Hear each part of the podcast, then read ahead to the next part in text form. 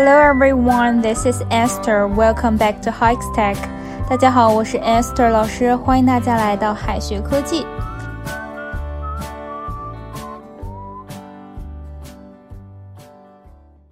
前几天呢，有同学问老师哈，你行你上用英语该怎么说呢？英语里有这么多表达方式，可千万别说 you can, you up，因为老外根本就听不懂。你行你上可以说 put up or shut up。Put up or shut up，只是固定表达哈，表示要么拿出实际行动来，要么就闭嘴，也就是你行你上的意思。Shut up 是这个闭嘴的意思，这里的 put up 可以理解成拿出实际行动的意思。Stop complaining, it's time to put it or shut it。别抱怨了，你行你上。Stop complaining, it's time to put it or shut it。英语里呢还有一个俗语，Let's see you do better。 Let's see you do better。这个句子呢带这种挑衅，就相当于你这么厉害，那你做个更好的给我们看看呀，别光说呀。和你行你上意思也很相似。Let's see you do better. Now that you are so clever, let's see you do better. 既然你这么聪明，那你行你上喽。Now that you are so clever, let's see you do better. Don't talk the talk if you can't walk the walk。如果做不到，就别光说不做。这个表达呢，之前老师有讲过哈，我们再复习一遍。Talk the talk 是固定表达，表示说的头头是道。Walk the walk 也是固定表达，表示采取实际行动。那么意思就是说，别光说不做，你行你上。Everyone can use big words, but don't talk the talk if you can't walk the walk. 每个人都会说大话，但别光说不做呀。Everyone can use big words, but don't talk the talk if you can't walk the walk. 上面三种表达方式呢，是英语里本来就有的。如果记不住呢，也可以教大家怎么翻译出来。我们先想一想哈，你行你上是什么意思？如果你行的话，那你就上吧，你来做吧。行可以理解为聪明、厉害。那么英语里呢，就可以说 good、clever 或者 skilled。skilled 表示熟练、技术好，很会做饭就可以说 be skilled at cooking。所以哈，你行你上可以翻译为 if you are so good。If you are so clever，或者 If you are so skilled，然后 you do it。If you're so good, you do it。相似的翻译呢，还有 If you are so good, why don't you do it？你这么厉害，为什么你不做呢？I'm not good at cooking. If you're so skilled at it, you do it。我厨艺不好，你行你上啊。I'm not good at cooking. If you're so skilled at it, you do it。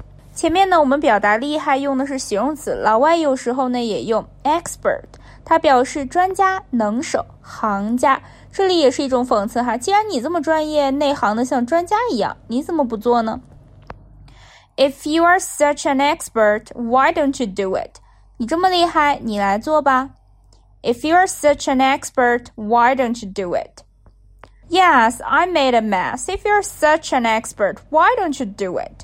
没错，我弄得一团糟。你行，你怎么不上呢 ？Yes, I made a mess. If you're such an expert, why don't you do it? 网友哈也把这个滴水之恩当涌泉相报翻译成了 You 滴答滴答 me, I 哗啦哗啦 you，真是让人哭笑不得哈。来看看外交部是怎么翻译的：Receiving drips of water when in need, and I shall return the kindness in spring. receiving drips of water when in need, and I shall return a kindness in spring. Drip 是这个水滴的意思，一滴水呢就是 a drip of water。Spring 除了表示春天，还可以表示泉。那这句话的意思就是说，在需要的时候收了你几滴水，我将用一眼泉水来回报你的恩情，也就是滴水之恩当涌泉相报。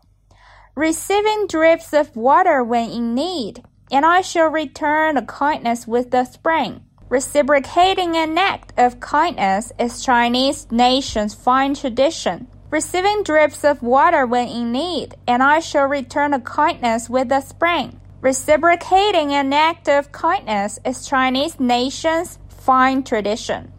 滴水之恩当涌泉相报，感恩是中华民族的传统美德。 再拓展一些表达哈，人山人海呢？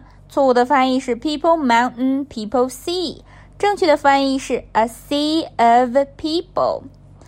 太年轻太简单哈，网络上的翻译也是 too young too simple，但其实更地道的翻译呢是 be wet behind the ears，be wet behind the ears。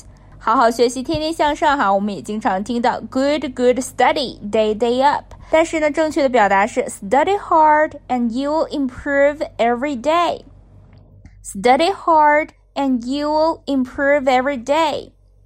投我以木桃，报之以琼瑶。